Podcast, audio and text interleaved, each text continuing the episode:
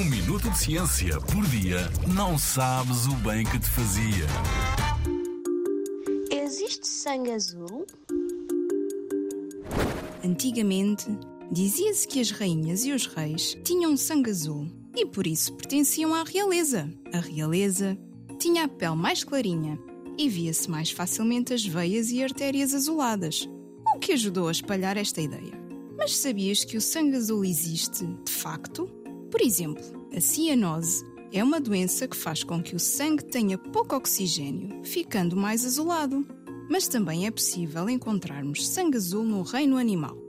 Falamos do caranguejo ferradura, um animal que vive na Terra há cerca de 400 milhões de anos.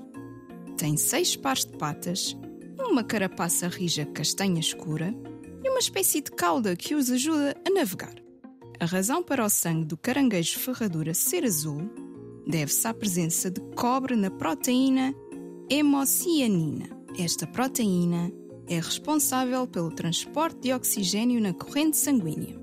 No caso dos humanos, o sangue é vermelho por causa da hemoglobina, que faz o transporte do oxigênio. E em vez do cobre, a hemoglobina tem ferro na sua constituição.